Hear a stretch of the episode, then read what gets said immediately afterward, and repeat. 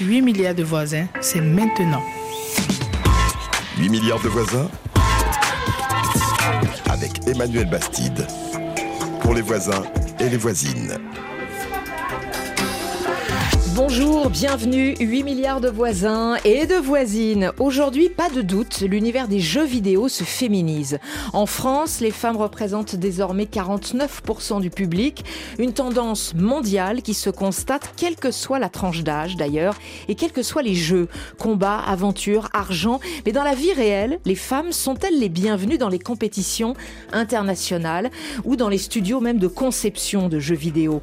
Régulièrement, les joueuses en ligne dénoncent le sexisme le racisme, le harcèlement, la cyberintimidation. Alors comment se font-elles vraiment une place en ligne dans un monde conçu pour les hommes? On va en discuter avec une pionnière, championne du monde de e-sport, comme on dit, le sport électronique, connue de tous dans ce milieu, la Canadienne Stéphanie Harvey, alias Miss Harvey. Bonjour Stéphanie. Bonjour. On est très très heureux chez 8 milliards de voisins de vous accueillir. Vous avez obtenu 5 titres mondiaux dans le jeu Counter-Strike qui oppose terroristes et forces de l'ordre. À l'époque, vous avez à peine 20 ans, hein, c'est ça Ouais, bah, ma première Coupe du Monde, je pense j'avais 20 ans. Ouais. C'est ça. Et vous jouez à l'époque depuis deux ans, donc c'est une percée fulgurante. Aujourd'hui, à 36 ans, vous avez changé de vie, on peut dire. Après les années compétition pendant lesquelles vous avez aussi été conceptrice de jeux vidéo, l'élite suprême dans l'écurie d'Ubisoft, vous êtes partie vers de nouveaux défis, plus sociaux. Vous vous définissez maintenant comme une activiste philanthropique engagée contre le sexisme. Vous parlez aux nouvelles générations de cyberdépendance, mais aussi de cybersécurité, de cyberintimidation, de cyber-bien-être. Et ce sont les 4 C de Miss Harvey. C'est ça. C'est un beau résumé tout ça. Vous publiez Miss Harvey, gameuse et fière de l'être, aux éditions de l'Homme. Avec nous, Vanessa Chicou. Bonjour Vanessa. Bonjour, merci pour l'invitation. Et on est ravis aussi de vous recevoir parce que vous êtes vice-présidente d'Afro Gameuse. C'est une association qui milite pour rendre l'industrie du jeu vidéo plus inclusive et qui lutte aussi contre le racisme, le sexisme en ligne. Vous êtes euh, également consultante en communication spécialisée notamment dans le gaming. 8 milliards de voisins et de voisines. Les pays les plus éloignés aujourd'hui, on sait tout ce qui se passe au bout du monde. 8 milliards de voisins et, la, planète se parle.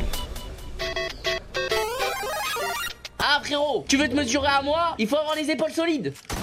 Oh Mais c'est le meilleur pompe du jeu. Mais attends, mais je one shot tout le monde. Ah Il y a des fights là-bas. Il m'a fait de la peine. Je vous jure, il m'a fait trop de peine. Hop là Je suis pas là pour être jolie, je suis là pour jouer à des jeux vidéo et pour manger des claviers. A tremendous strike out of this world. Well, it was a risky challenge.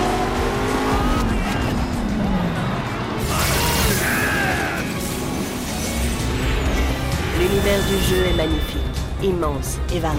So what we doing here? We're working, amigo. Pour la toute première fois, le jeu propose non pas un, mais trois héros en devenir. Bon, j'ai des devoirs à faire.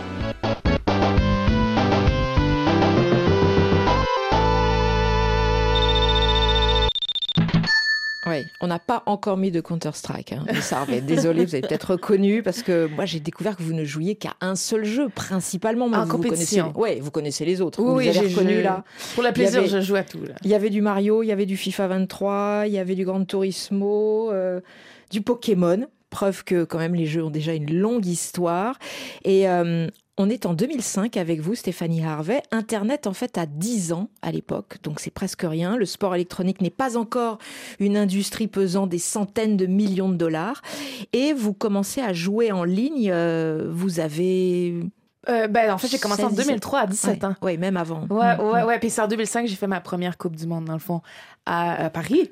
Ouais. À Paris, c'était au Louvre. C'était trop cool de jouer à des jeux vidéo au Louvre. Quel cadre Euh, vous découvrez le sport électronique avec une bande de garçons essentiellement Ouais. euh, au LAN. hein. c'est euh, une espèce de cybercafé à l'époque, hein, c'est ça? Ouais, c'est exactement ça. C'était à Québec. hein? C'était à Québec, euh, dans la ville. Il y en avait trois dans la ville. Il y en avait une, un en face de mon école secondaire. Ouais. Donc, on s'y retrouvait les midis, les soirs, tout le temps. Et vous êtes entouré de garçons à l'époque? Ouais, ouais, ouais. Surtout à ce- dans ce petit local-là. là. Je pense qu'il y avait une autre fille parfois qui venait. On était deux. Tous les jours, Vous là, on aussi, était Vanessa que deux. Oui, et puis ma mère, elle a su très tard, mais euh, je séchais un peu les cours pour aller euh, au cybercafé pour jouer à Counter-Strike d'ailleurs. Et, On a même euh, et c'est vrai qu'on était, euh, on était peu de, peu de filles, quoi. Mais, mais, euh, mais quel virus vous avez piqué en fait? Pourquoi donc hein, mais Stéphanie au départ, moi, c'était pour un garçon. Ça commence toujours comme ça. Non, faut pas dire ça. c'était pour un garçon, mais avec le temps, euh, euh, je suis tombée en amour avec le jeu vraiment rapidement. là. dans les deux ou trois premières journées, euh, j'ai jamais retourné en arrière. Mm. j'ai continué à jouer à Counter-Strike. Il faut préciser que vos parents vous offrent quand vous êtes petite des poupées, mais aussi des jeux de construction. Ouais, moi j'ai tout eu, que ce soit les Lego, les voitures, les, ben, les poupées, peu importe. euh, on n'avait pas vraiment de trucs genrés dans ma famille. euh, Puis je dirais que dans les années 80 au Québec, c'était quand même avant- assez avant-gardiste. Et pour vous, Vanessa? Moi, j'ai découvert le jeu vidéo via les jeux consoles, pour le coup, et euh, en famille. Donc, avec euh, mes cousins et mon père aussi, qui avait acheté la, la Sega, la Mega Drive. Donc, euh, je- voilà, ça fait un, un petit moment maintenant. Et donc, j'ai d'abord commencé, euh, donc, euh, pareil, dans un, dans un cercle familial assez ouvert sur, sur le jeu vidéo. Et plus tard, c'est là que j'ai découvert le, donc, le, jeu, le jeu en ligne, qui m'a très vite un peu traumatisée. Donc, j'en suis ressortie. Mais, euh, voilà. Traumatisé, c'est-à-dire? Bah, mauvaise expérience sur Counter-Strike, donc jeu de FPS, donc jeu de tir en ligne, euh, euh, sur des remarques un peu, voire beaucoup euh, sexistes. Et euh, j'étais pas forcément armée euh, à l'époque euh, pour faire face à ça. Mais vous, à l'époque, quand vous arrivez au cybercafé à Québec, euh, Stéphanie Hervé, on vous dit euh, Ah, mais euh, qu'est-ce que tu fais là? T'es une fille ou euh, Non, pas tant. Ben, je dirais que j'étais plus comme une mascotte au début. Donc, euh, tu sais, je jouais, mais je compétitionnais pas. Euh, et puis, c'est plus les médias qui m'ont confronté au fait que j'étais la seule femme dans des événements de jeu où il y avait 1000 personnes. On était trois femmes. Euh, Qu'est-ce que ça fait d'être une femme ici? Euh, donc, c'est plus le- les questions médiatiques qui m'ont confronté à, au fait que, ah ouais, c'est vrai, je suis un peu bizarre. Dans ces années-là, j'étais assez unique.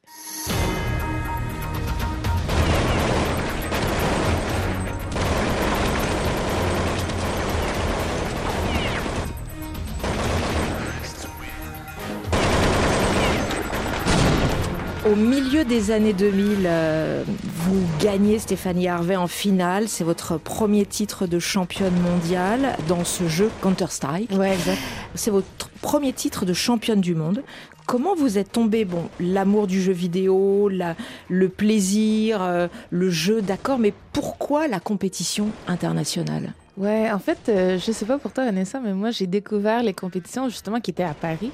Et j'ai vu que les Américaines étaient là-bas et avaient compétitionné à Counter-Strike là-bas. Et c'est comme si j'avais été inspirée. Je me suis dit, ça y est, je vais être la première Canadienne à me, à me rendre jusqu'à Paris pour les Coupes du Monde. Je veux absolument m'y rendre. Et donc ça, ça voulait dire dans le temps créer ton équipe, euh, trouver des commanditaires, mais tout ça sans médias sociaux, sans vraiment euh, de publicité sur Internet, pas de YouTube. Euh, comment, comment on fait pour avoir des commanditaires quand on n'a pas aucune plateforme pour, pour, se, pour les, com- les, les promouvoir? Donc euh, ça a été tout un défi. Puis euh, je je pense qu'un an après, j'avais réussi à me qualifier pour la Coupe du Monde avec l'équipe canadienne. Et puis euh, justement... euh, Vous gagnez contre une équipe chinoise. euh, ouais, ça, ça c'était en finale avec l'équipe américaine en 2007. Ça, c'était ma première Coupe du Monde. Ouais. Fait que très, très rapidement, j'ai changé d'équipe. Avec, euh, vous constituez une équipe de filles. Pourquoi? Je pense qu'à l'époque, c'était vraiment euh, pour être dans un, j'appelle ça à l'américaine, un safe space. Un endroit euh, qui vraiment, on s'en foutait de mon genre. On était là pour être les meilleurs, puis on compétitionnait contre les autres meilleurs, puis il n'y avait pas de Ah, c'est parce que t'es une fille que, ou peu importe. Puis ça m'a donné un endroit où je pouvais m'épanouir. Puis avec le temps, je me suis rendu compte que j'aimais juste ça.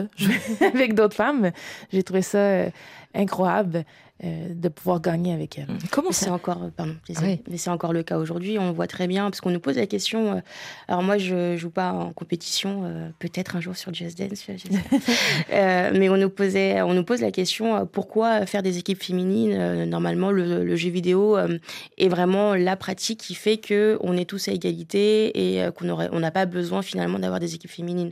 Mais c'est toujours la même chose par rapport, par rapport à la peur, à la crainte, en fait, aux univers qui sont pas forcément très bienveillant, bah, on a besoin en fait d'avoir de créer ces espaces-là pour aussi un peu habituer le regard, d'avoir des, euh, femmes qui pratiquent à un niveau euh, assez élevé. Et ensuite, je sais que les quotas, c'est pas forcément la solution, mais c'est une des solutions.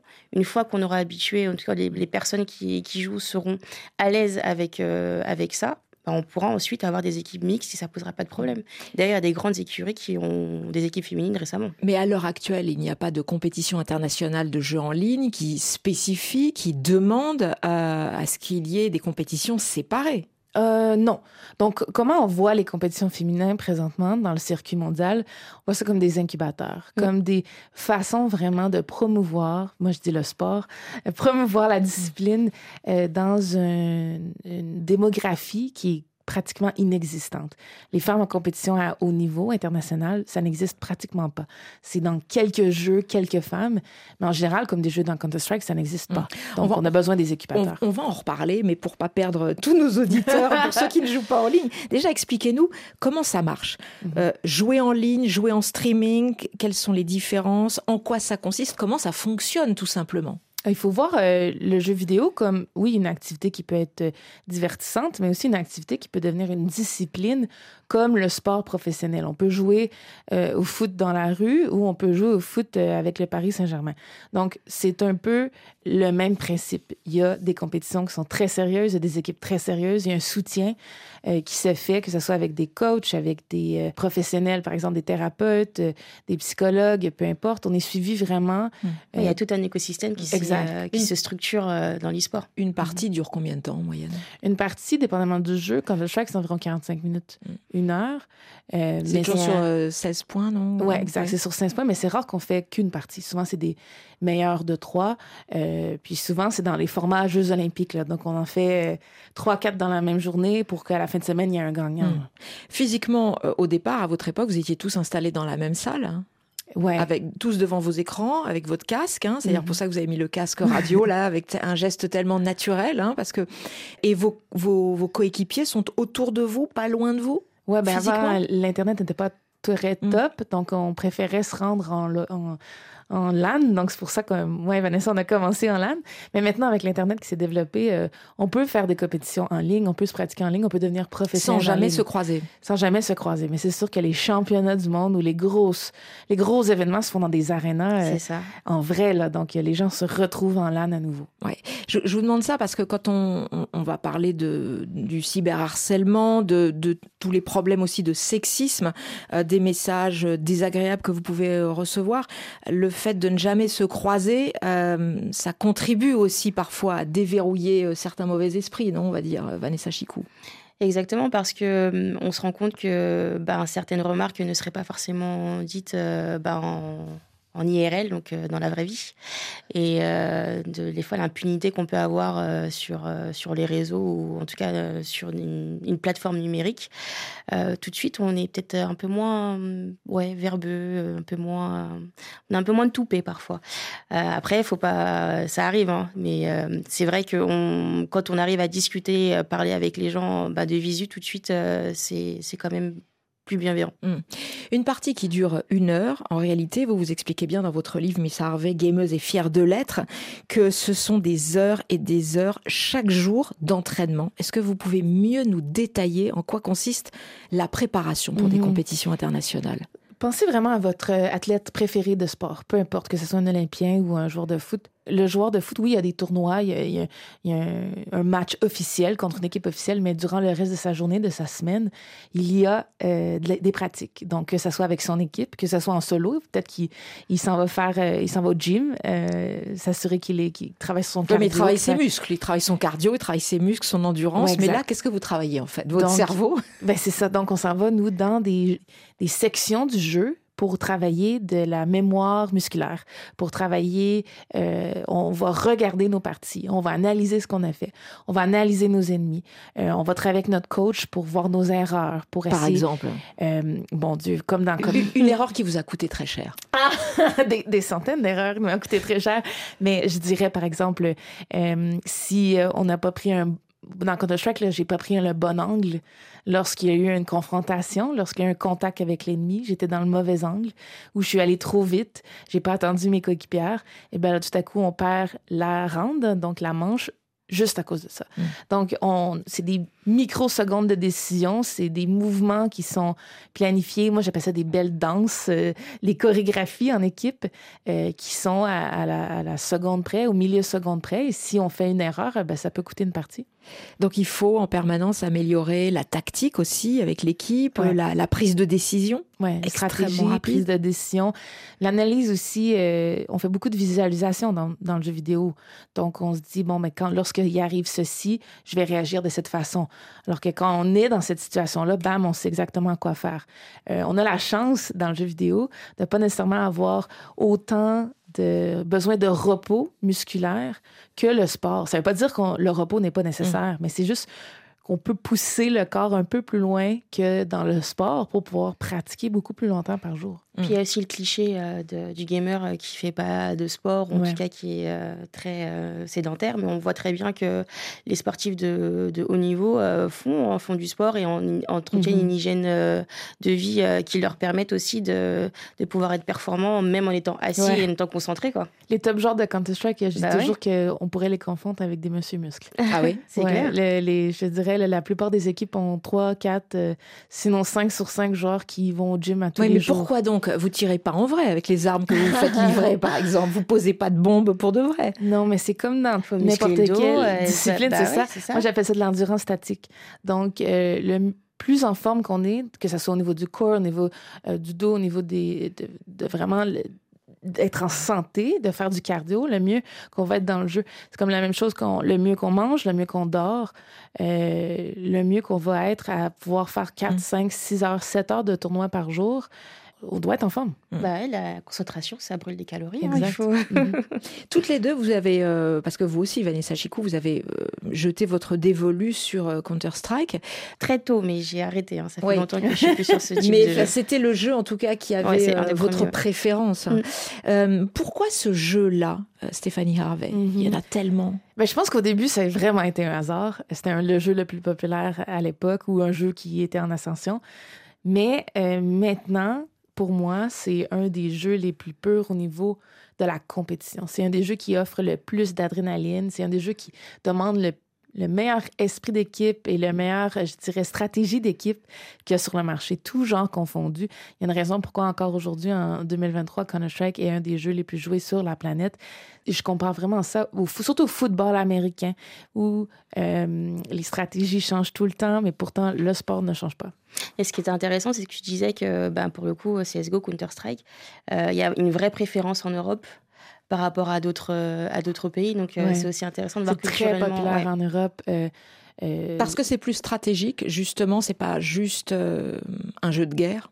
C'est très stratégique, c'est vraiment pas juste un jeu de guerre. En fait, moi, je me souviens, je suis allée euh, tirer euh, des armes pour la première fois il y a peut-être dix ans, puis j'ai pleuré ma vie alors que j'étais championne du monde. Il y a vraiment une différence, la preuve euh, vivante. avec l'armée canadienne? oui, j'ai fait ça avec l'armée canadienne, en effet. puis j'en ai pleuré vraiment beaucoup. je n'ai pas aimé Vous avez été sollicité par l'armée canadienne parce que vous étiez championne du monde de Counter-Strike? oui, ben, l'armée canadienne, ils font pas beaucoup de publicité au Canada, contrairement par exemple aux Américains. Puis on avait fait deux, trois petites collaborations, sauter en parachute, euh, faire du, jet avec les snowbirds. Euh, et d'ailleurs, j'ai été malade tout le long. vous, êtes extrêmement populaire, hein, forcément, euh, au Canada. Les habiletés qui sont développées par le jeu, est-ce qu'elles sont ensuite très recherchées sur le marché du travail ah, ou pas du tout Parce que vous, en étant championne du monde cinq fois championne du monde. Mhm. Ça vous a ouvert énormément de portes, euh, des jeux de télé-réalité. Enfin, on vous a tout fait faire à la télé et ailleurs, non? Oui, mais moi je saute aussi là. On m'offre quelque chose du go. mais surtout s'il y a un défi, non? Vous avez envie de gagner, même si c'est pas un jeu électronique. Exact, exact. Lorsque je peux vivre une expérience, euh, j'ai peur des hauteurs, mais je vais aller faire des montagnes russes. Donc, euh, juste pour vous dire. Mais oui, moi je dis toujours engager des joueurs de jeux vidéo. C'est des gens autodidactes, c'est des gens qui se débrouillent, ils sont débrouillards, c'est des gens qui connaissent la technologie, qui apprennent vite, qui sont flexibles, qui travaillent d'équipe, qui travaillent bien les langues aussi. Souvent, euh, il y a beaucoup de gens qui se sont améliorés en langue, notamment en anglais, parce mm. que beaucoup, beaucoup de, jeux, ou en tout cas d'échanges avec les joueurs, sont internationaux et permettent de développer ces, euh, compétences. Et vous, vous êtes complètement bilingue, hein, français-anglais, mais c'était pas le cas de vos parents qui sont euh, québécois, 100% mm-hmm. francophones. Hein. Oui, mes parents ne parlent pas anglais encore aujourd'hui, mais ils commencent, ben, en fait, ils parlent le, le franglais, mais le franglais de jeux vidéo. Donc, ils disent Oh my God Votre papa, postier, maman, infirmière. Ouais, c'est ça? Des, métiers traditionnels au Canada. Des métiers traditionnels, une vraie rupture euh, culturelle, mais eux, ils l'ont bien vécu? Ouais, quand même. Mais quand même. J'ai des surhumains. Hein. Moi, je pense vraiment que le fait que je sois ici aujourd'hui, c'est grâce à eux. C'est des gens euh, qui donnent de leur temps, qui donnent de leur euh, bonheur et qui veulent que le succès autour d'eux, ça soit des autres. Donc, mm. Ils ont tout fait pour que je suive mes passions, dont euh, moi, c'était les jeux vidéo. Oui, mais il y avait quelque chose quand même de, disruptif. Hein. Certes, vous avez été à l'université, vous avez étudié l'architecture, vous êtes ensuite revenu plus tard d'ailleurs pour à nouveau étudier, parce que c'est vrai qu'au Canada, ça se fait beaucoup hein, de revenir sur le tard, faire euh, d'autres types d'études, mais il n'était pas inquiet. Euh, on vous a pas dit, trouve-toi un vrai métier? En fait, c'est drôle parce que moi, j'ai toujours pensé que non, ils m'ont soutenu. Mais lorsque mes parents ont lu mon livre, mon père il a dit, ma mère a dit, mais quand tu as lâché l'architecture, ton père, il, ton père, il virait fou, là. mais il te l'a jamais dit. Ou quand tu as tout lâché, tu es allé vivre à Los Angeles pour faire du jeu vidéo à temps plein, on avait peur, mais on te l'a jamais dit. Donc, ils m'ont jamais transmis. C'est beau ça, d'avoir laissé faire, euh, même avec les inquiétudes, euh, de te laisser t'envoler. Euh, on me disait vas-y vole, et puis derrière il était comme oh mon dieu, mais si elle se plante. mais surtout que c'était il y a 20 ans. Aujourd'hui, l'image du jeu vidéo, je veux dire sur le sur un marché plus professionnel, professionnalisant, ça a changé ou pas, Vanessa Chicou? Ça a changé un, un peu parce que on se rend compte qu'il y a énormément de métiers il y a effectivement le, côté euh, e-sport, notre joueur professionnel, mes coachs, euh, casters, donc euh, toutes les personnes qui animent, il y a tout un écosystème là-dessus. Mais on voit aussi très bien que dans l'industrie du jeu vidéo, il y a énormément de, métiers, que ce soit être développeur de jeux, être 3D artiste, donc faire des, faire des dessins, être sound designer, faire de la musique de jeux vidéo. Et il y a tous les métiers mmh. support, la communication, voilà. Il y a, il y a vraiment toute une galaxie de métiers qui fait que je pense que les parents se sentent peut-être plus rassurés d'être de parce qu'on on arrive à raccrocher en fait des métiers qui existent déjà et on va les transposer dans l'univers du jeu vidéo donc tout de suite c'est euh, on se dit bon ça va je voudrais que vous racontiez une histoire, Stéphanie Harvey, que vous racontez dans votre livre. Vous rencontrez un, ami que vous n'avez pas vu depuis longtemps. À l'époque, vous travailliez chez Ubisoft, hein, donc euh, un des leaders mondiaux euh, de, du jeu vidéo. Euh, et il vous dit Ah ouais, c'est super, t'es chez Ubisoft. oui, ben dans le fond, c'était ma première semaine chez Ubisoft. Et puis, j'ai croisé quelqu'un dans la rue. Puis, c'était très commun chez Ubisoft à l'époque d'avoir le sac à dos des nouveaux. donc, on avait un sac, puis tous les nouveaux avaient ce sac. Donc, on s'est très vite, après une semaine, de pas porter ce sac. Mais moi, je ne savais pas encore. Donc, je marchais, j'allais au travail. Et puis, euh, il m'accoste et il me dit Ah, euh, moi aussi, je travaille chez Ubisoft. Euh, tes nouvelles, tu dois être en RH. Là, je dis Non, je suis pas en RH. Ah, tu dois être en communication. Mais non, je suis pas en communication. Ben alors, c'est quoi ton métier? Je comprends pas. T'es en comptabilité? Mais non, je suis game designer, je suis conceptrice de jeux. Je travaille sur le développement des jeux. Et c'est lui qui travaillait au magasin. C'est lui qui n'était pas en conception. Donc, euh, ouais. Ben, Parce que le game designer, c'est l'élite, hein, ouais, faut le dire. ben, moi, je. Moi, et, dans sa tête, c'était pas possible. C'était pas possible qu'une fille soit game designer, soit conceptrice de jeux vidéo qui va ensuite se vendre à des millions et des millions d'exemplaires. Ouais, à l'époque, c'était très rare. On me disait souvent, bah, toi, tu vas rester pris dans le casual, dans le jeu mobile, dans... comme de un, comme si c'était négatif, et de deux, comme si euh, je ne pouvais pas avoir euh, une personnalité euh, à cause de mon genre. Ben, là, on le voit dans les studios de jeux vidéo, il n'y a que 25% de femmes qui y travaillent. Mhm. Stéphanie Harvey, Vanessa Chicou, vous restez avec nous. On a encore beaucoup de choses à découvrir sur l'univers du gaming et du sport électronique et surtout aussi peut-être sur ce qu'il faut changer dans ce monde qui est pas si cool en réalité. Stéphanie, vous êtes de passage en France, alors forcément, on vous a réservé un petit clin d'œil musical avec le rappeur québécois Jules G, c'est comme ça qu'il faut dire, ou Jules G. Son titre? Probablement Jules G. Jules G. Ouais. Geek Dream. Beaucoup de squelettes dans le placard. Aucun fantôme sur le stylo. Bald fat, kingpin, fuck comme Vince, Donofrio. Daredevil ain't got shit on me. Colorblind, style pas t'as rien compris. Tu connais pas le parcours. Mais disons 10 ans de vie d'abus ou père, monnaie aux pills. Trois fois par jour. Sans Marie-Lou Je dors mal, mais bon, c'est pas grave, même si ça se voit à ma face de sel. En fait, c'est normal vu que Lovecraft, ça tape de chevet. Check le gros geek, ouais, où ça dire ça, c'est pas gentil. Touching bullets à la Ikaruga, pas de galanterie. Ranger les tables à langer l'argenterie. Vu que je suis venu pour tout péter, dorer le blason de la jante geek.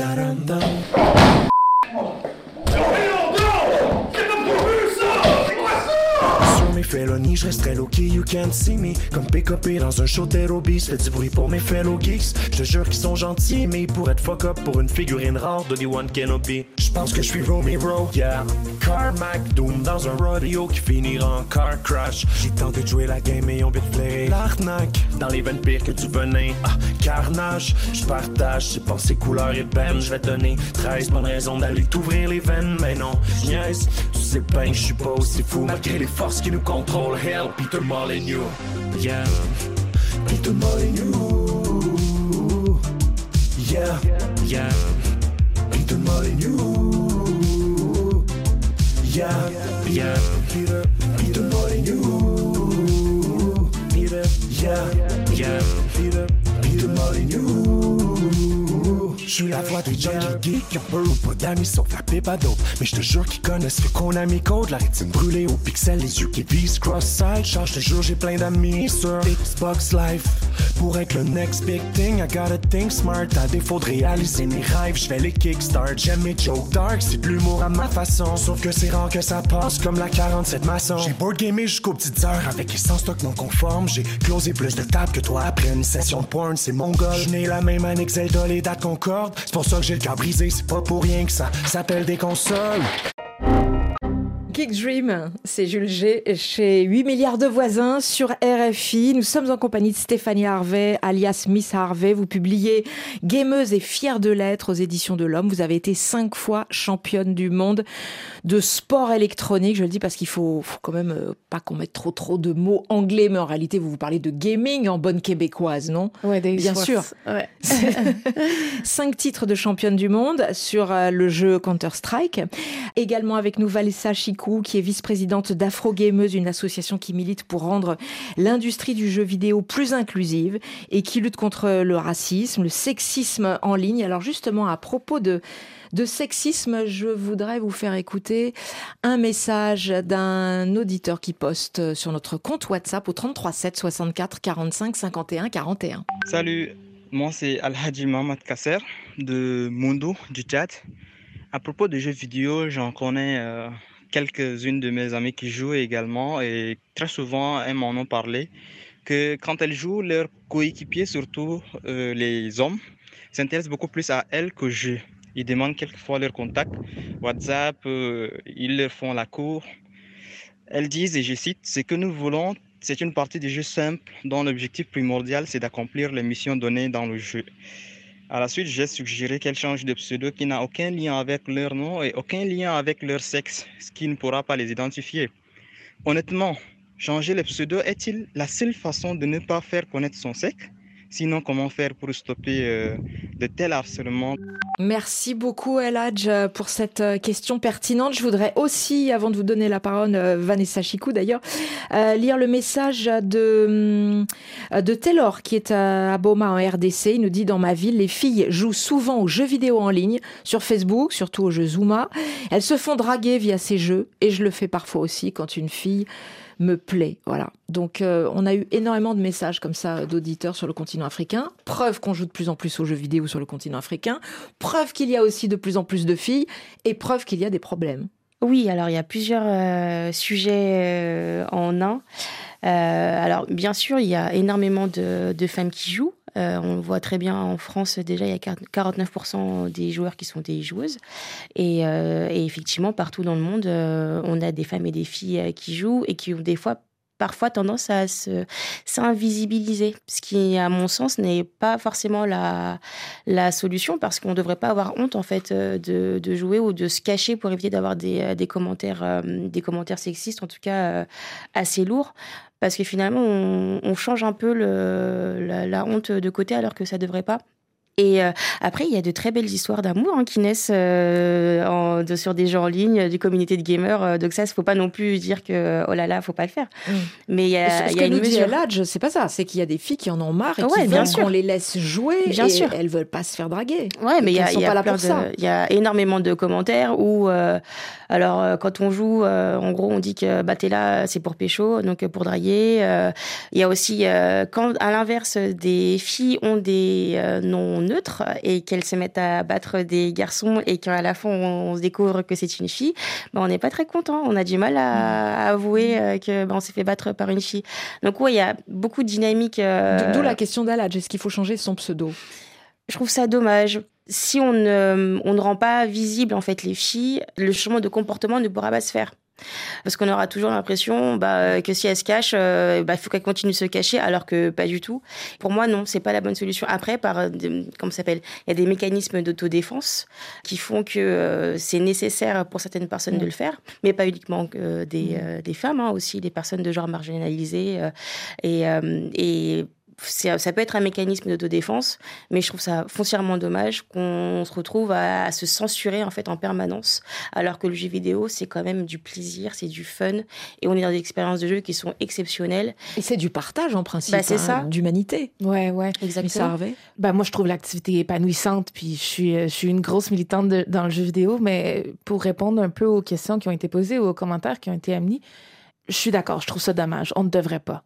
On ne devrait pas avoir à se cacher. Par contre, moi, le trois quarts de ma carrière, j'ai regretté d'avoir le, le pseudonyme Messervé. Vous l'avez choisi, vous aviez 15 ans. J'avais- ouais, c'est ça, j'avais Vous avez 15, déposé un nom de 16 ans. domaine. Exact. Euh, avec, en plus, vous saviez pas comment ça marchait. Vous avez mis votre adresse postale, enfin votre adresse Ouais, physique. Ouais. Et euh, Ben, on n'a pas le choix quand on qui était connu un- dans le monde entier. Un nom de domaine, on doit dire ça appartient à Et, qui. et donc vous racontez qu'il y a des pizzas qui arrivent euh, livrées chez vos parents, euh, que vos parents doivent payer. Enfin, il y a eu plein d'arnaques, non? Ouais, ouais. Donc, ben, le- que ce soit du swatting au, au, euh, au- Oh là là, le aux pizzas, ou peu importe. Et puis, euh, avant que je comprenne la cybersécurité, que je comprenne qu'il fallait que je mette une, une adresse bidon ou peu importe. Mais oui, donc, c'est dommage d'avoir à le faire. Mais euh, moi, je dis toujours, ben, c'est- c'est quoi le but de la de la fille, de la femme présentement, si c'est d'avoir une, une meilleure expérience de jeu, si c'est de vraiment envoyer les détracteurs ailleurs, ben, si c'est sa carapace de changer son pseudo, ben moi, je l'encourage. Elle devrait pas avoir à le faire. Mm. On devrait pas avoir à se protéger autant. Le flirt, c'est quasiment le meilleur côté du, de l'harcèlement, mais l'harcèlement négatif, l'harcèlement je vais te tuer, l'harcèlement t'as pas ta place ici. C'est allé jusqu'où pour vous? Euh, ça allait très loin. Moi, j'ai j'ai quand même un énorme stalker, comme on appelle, donc une personne qui, euh, qui est complètement obsédée. J'en parle parce que je ne parle pas français, donc euh, je pense pas que ça va revenir à ses oreilles. Euh, il habite en Chine et tout ça. Il a voyagé partout sur la planète pour euh, me, me, me suivre et donc euh, l'expérience que j'ai, j'en parle pas du tout dans mon livre justement par crainte que peut-être ça se rende à ses oreilles, mais non, ça, ça peut aller très loin, là, voire à en avoir peur pour sa vie. Et légalement, comment ça se passe euh, Est-ce que tu arrives à te protéger par rapport à ça? La police euh, a Moi, été je suis quand même très chanceuse parce que je travaille avec euh, le Madison Square Garden. Donc, euh, eux, ils ont des directs contacts avec le FBI et tout ça. Donc, son passeport, parce qu'il m'envoie son passeport, il est complètement fou. Euh, son passeport est euh, check, là, une espèce de warning. Euh, donc, il pourrait pas rentrer soit aux États-Unis, soit au. Canada. Mais euh, ça veut pas dire que quand moi, je vais dans les autres pays sur la planète, il sera pas là. Euh, ça veut pas dire qu'il peut pas euh, me faire du dommage en Ouais. ligne, malgré le fait qu'il est en Chine.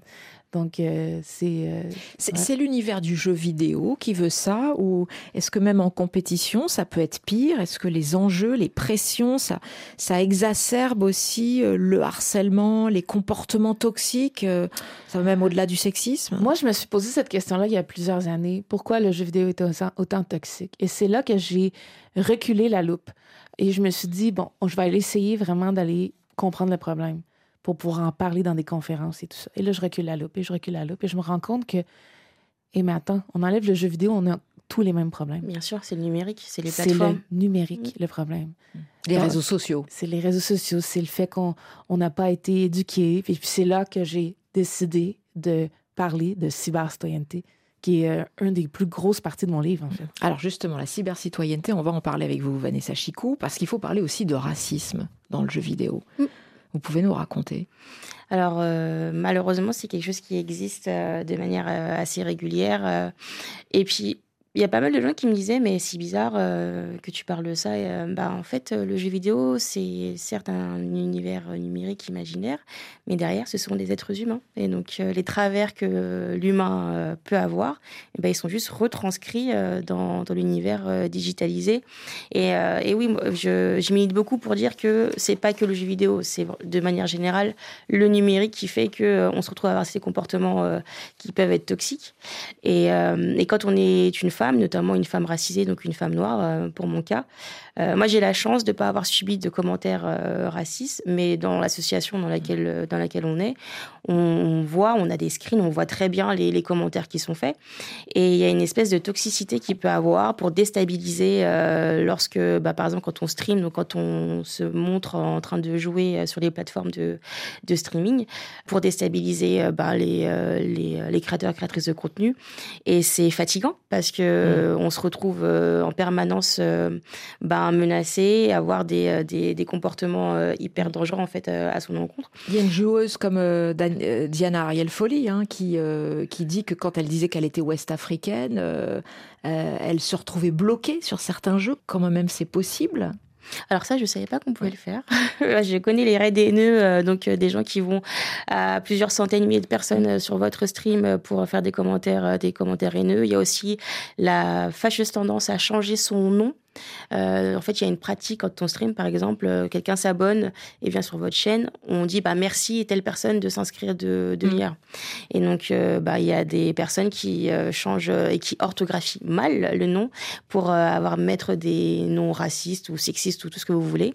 Et donc, bah, le streamer ou la streameuse, bah le dit et quand c'est quand elle le dit qu'elle comprend ce qu'elle est en train de dire et puis on s'amuse aussi à dire bah la personne a dit un, un mot euh, interdit et donc on va la on va la banne alors que c'est pas elle la fautive donc euh, ouais. C'est pour ça que vous disiez au début de l'émission que vous n'aviez plus envie de jouer en ligne, Vanessa Chicou, alors que vous jouiez à Counter-Strike. Oui. euh, comme, Ouais, moi, c'est vraiment les, euh, les, les commentaires sexistes que j'ai pu subir quand j'étais plus jeune. Et comme je dis, j'étais pas armée, en fait, à l'époque, euh, pour, euh, pour répondre, en tout cas pour, euh, pour dissocier surtout ben, la personne qui me le disait par rapport à mon expérience de jeu.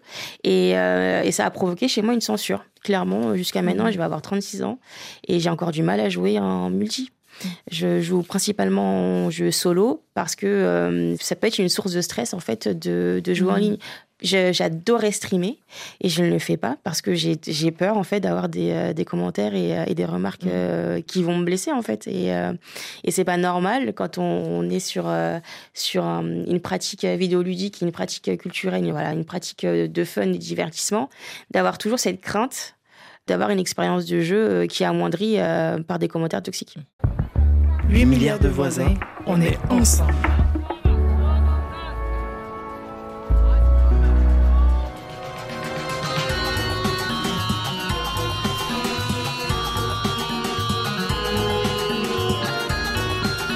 Alors cette musique, je pense que Stéphanie Hervé, vous pouvez pas la reconnaître, hein, mais c'est euh, la musique d'un des jeux phares Made in Africa, Orion, hein, qui est un d'ailleurs un jeu qui est euh, édité par euh, le premier éditeur euh, de, de logiciels de jeux vidéo euh, en Afrique euh, francophone, Kiros Game, euh, qui est actif depuis 2013, qui est basé à Yaoundé.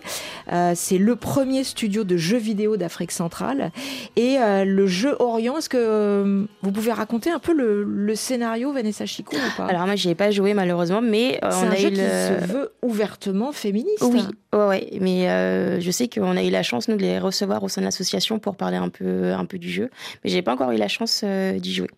Le roi et la reine euh, ont des pouvoirs complémentaires. Voilà, ils sont à égalité, ce qui les rend forcément plus puissants dans le combat, puisqu'il est impossible pour le joueur de gagner sans utiliser les deux en même temps. Ah, je vais l'essayer. Il y a une version aussi sur euh, téléphone mobile, hein, puisque le, le jeu vidéo se développe énormément Oui. à la faveur du téléphone mobile, donc euh, des, des smartphones sur le continent euh, africain. De quoi l'Afrique a besoin pour euh, vivre pleinement sa passion du jeu vidéo aujourd'hui, Vanessa Chicou? De visibilité, de structure aussi, parce que on se rend compte qu'il peut y avoir des décalages euh, entre ben, des, euh, une pratique, en tout cas euh, le fait que l'e-sport soit mhm. bien, bien identifié aux États-Unis, en Europe, en Asie, on le voit très bien. Et, et je pense que ça pêche un peu, notamment sur le continent africain, parce que on a des, en fait, je pense qu'il y a certains clichés et des freins qui existent en se disant, ben, parce qu'il n'y a pas forcément de, de bonne infrastructure de connexion Internet, mhm. donc ça va couper une partie du public. Alors certes, mais les gens sont très débrouillards et euh, on se rend compte qu'il y a une scène en fait euh, donc du versus fighting c'est le jeu de combat qui est en train de se développer qui est en train d'exploser parce que le jeu de combat c'est le c'est jeu de console principalement et donc sont, ça ne requiert pas les mêmes euh, connexions que bah, qu'un jeu qu'un MOBA ou enfin un MOBA. Donc c'est un League of Legends ou un Counter Strike qui est un FPS donc un jeu de tir à la première personne. Et donc oui donc on se rend compte qu'il y a des scènes en fait e-sportives qui sont en train de se créer mm. principalement sur le jeu de combat. Mais avec quel scénario, quel héros, quel code culturel aussi pour l'Afrique C'est toute la question. Alors ça, c'est encore différent. Ça veut dire qu'il y a effectivement des, euh, il y a des studios, parce que là, on parle, vraiment de la pratique et hmm. donc des joueurs et des joueuses. Et à côté de ça, effectivement, il y a des studios qui sont en train de se développer et pour créer de nouveaux schémas narratifs, de nouvelles histoires, en fait, avec des nouveaux imaginaires liés euh, bah, aux, mythologies, aux, mythologies, africaines ou en tout cas à des, à des histoires liées au continent, qui sont aussi riches, en fait, que, que ce qui se passe euh, bah, chez nous ou, euh, ou dans d'autres ou dans des, euh, des, pays de l'Occident. Et ça, c'est intéressant de voir comment on peut, euh, on peut les aider à, valoriser ce travail-là. Des deux côtés, finalement, il y a un problème de représentation, parce que la représentation des femmes aussi dans les jeux vidéo. Ouais, il y en a pratiquement pas encore. On en a beaucoup plus qu'avant. Dans les histoires, je veux dire, dans les scénarios. c'est très rare que ça n'a pas beaucoup changé depuis Lara Croft, ou j'exagère quand même beaucoup? Non, ça a changé, mais et Lara Croft a changé parce que les débuts, les premières Lara Croft, on n'était pas sur un modèle hyper. Il y avait deux pixels, comprenez? C'est très sexualisé quand même. Hein. Euh, oui, ben, je pense que ça évolue euh, parce qu'il y a de, une demande qui change. Et je pense que les, les studios commencent à comprendre et euh, si on fait quelque chose de plus varié, ben, on va en vendre plus.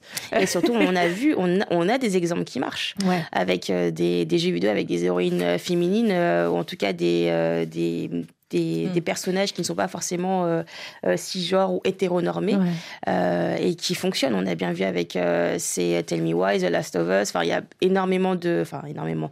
Et on a des beaux exemples qui peuvent être aussi, enfin autant des succès critiques que grand public, et de dire c'est pas parce que on n'a pas un, un, héros un, mâle blanc cisgenre avec une barbe euh, qui doit sauver le monde, euh, qu'on va pas avoir du succès et engranger de l'argent et pouvoir euh, créer d'autres jeux. puisqu'on parlait d'argent, Stéphanie Harvey, vous avez mis beaucoup de temps, je veux dire, par rapport à tous vos titres mondiaux, à gagner de l'argent dans ce milieu-là, notamment par rapport aux hommes. Aujourd'hui, vous le disiez aussi en début d'émission, encore très très très peu de femmes au niveau de la haute compétition, des compétitions mhm. internationales, alors qu'elles sont à parité euh, dans le jeu loisir. Qu'est-ce qui manque Quels sont les messages que vous souhaitez faire passer là-dessus? Moi, je pense qu'il y a encore un manque de soutien, que ce soit des développeurs, mais aussi de la communauté, euh, pour essayer de rendre tout ça un peu plus divers. C'est un peu comme les Olympiques, ça a pris vraiment beaucoup de temps à ce qu'on ait autant d'athlètes féminins que masculins. Pourtant, le sport, c'est pour tout le monde. Donc, euh, il y a eu des mesures, il y a eu du soutien des gouvernements, il y a eu euh, beaucoup d'argent investi pour faire une différence. Je pense que dans le jeu vidéo, on est rendu là. On doit avoir un soutien. Ça ne peut pas juste attendre que la vague arrive parce que peut-être que la vague n'arrivera jamais. Donc, euh, des initiatives comme on peut voir avec Riot et ce qu'ils font avec Valorant qui soutiennent avec de l'argent un circuit féminin pour faire des incubateurs, ça fait une énorme différence. Une question sur la cyberdépendance. Euh, forcément, vous êtes aussi euh, habitué à ce qu'on vous questionne là-dessus. Je précise d'ailleurs que quand vous faites des conférences en ligne, il y a des millions de gens hein, qui, vous suivent. Euh, Villemax, qui nous écrit de Lubumbashi, en République démocratique du Congo, dit comment faire pour moins utiliser les jeux quand on est accro euh, ben déjà, vous, avez été vous-même en fait dans cette situation de dépendance ou avec le recul vous dites non, c'était pas de la cyberdépendance. Moi, je pense que ça n'a jamais été de la cyberdépendance. Il faut savoir que la cyberdépendance est une maladie, mm. ok, qui est très grave. Donc, euh, c'est une maladie qui t'empêche de fonctionner. Donc, souvent, on mélange euh, une passion enthousiasme et la cyberdépendance. Quand les gens parlent, je veux essayer de réduire ma consommation, je suis trop dépendant, vous n'êtes pas dépendant. Vous devez juste avoir un équilibre de vie plus sain Le jeu vidéo n'est pas le mal. Le jeu vidéo est une activité épanouissante et il faut savoir faire du jeu vidéo d'une façon responsable.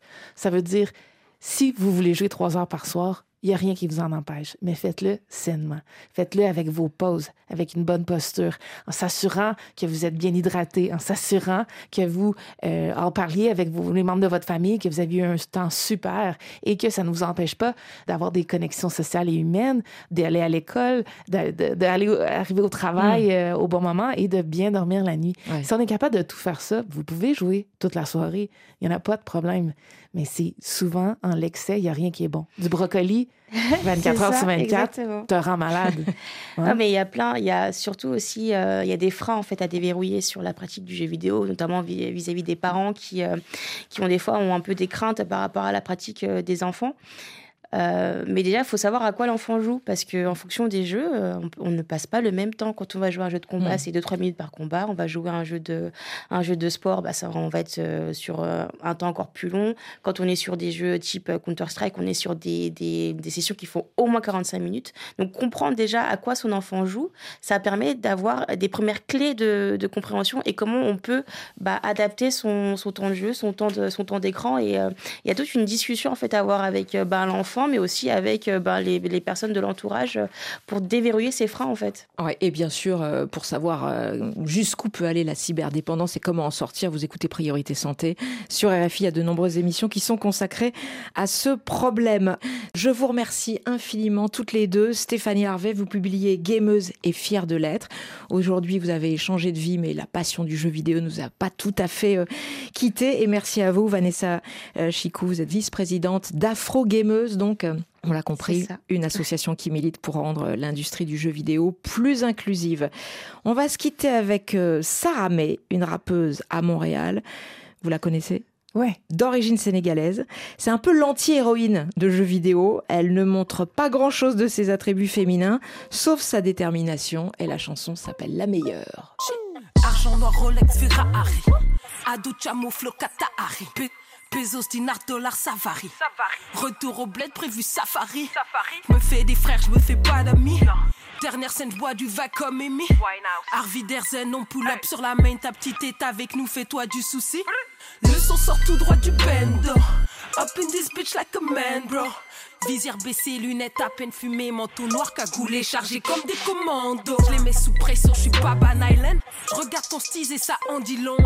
Allume un pilon en plein Myland. Après, je m'endors au calme comme Cendrillon. La meilleure, la meilleure. I'm on some other shit. La meilleure, la meilleure. I'm on some other shit. La meilleure, la meilleure. I'm on some other shit. La meilleure, la meilleure. Avis de tempête, on sort les skis. Quand l'équipe est là, ça get snowy. Canada goût sur le dos, vas-y. Je suis la mère des dragons, je suis ici. DM en douce, mec, je t'ai grillé 16 assistés, je veux pas baisser mon pédigré. Que des queens dans ma team, ça fait jaser. Je regarde pas en arrière, ça me fait déprimer. Stories c'est stories, t'espionnes tous nos parties. Tu sais que ça get lit quand on snap toutes nos stories. Ah, je suis pas mère Teresa. Ah, t'es pas intéressant, je suis pas mère Teresa. Ah, j'ai semblant de sourire comme au cinéma. Ma carrière fleurit, la tienne n'est pas là. Plusieurs zéros sur le prochain contrat. Suis toujours la seule de Montréal à Paname. Damien Roucou, Valentine Lemaire, Divine Bertou, Romain Dubrac. Euh, bien sûr, c'est l'équipe qui signe chaque jour cette émission. Et les voisins, les voisines, n'oubliez pas de télécharger les émissions que vous avez manquées pour les réécouter tranquillement le week-end.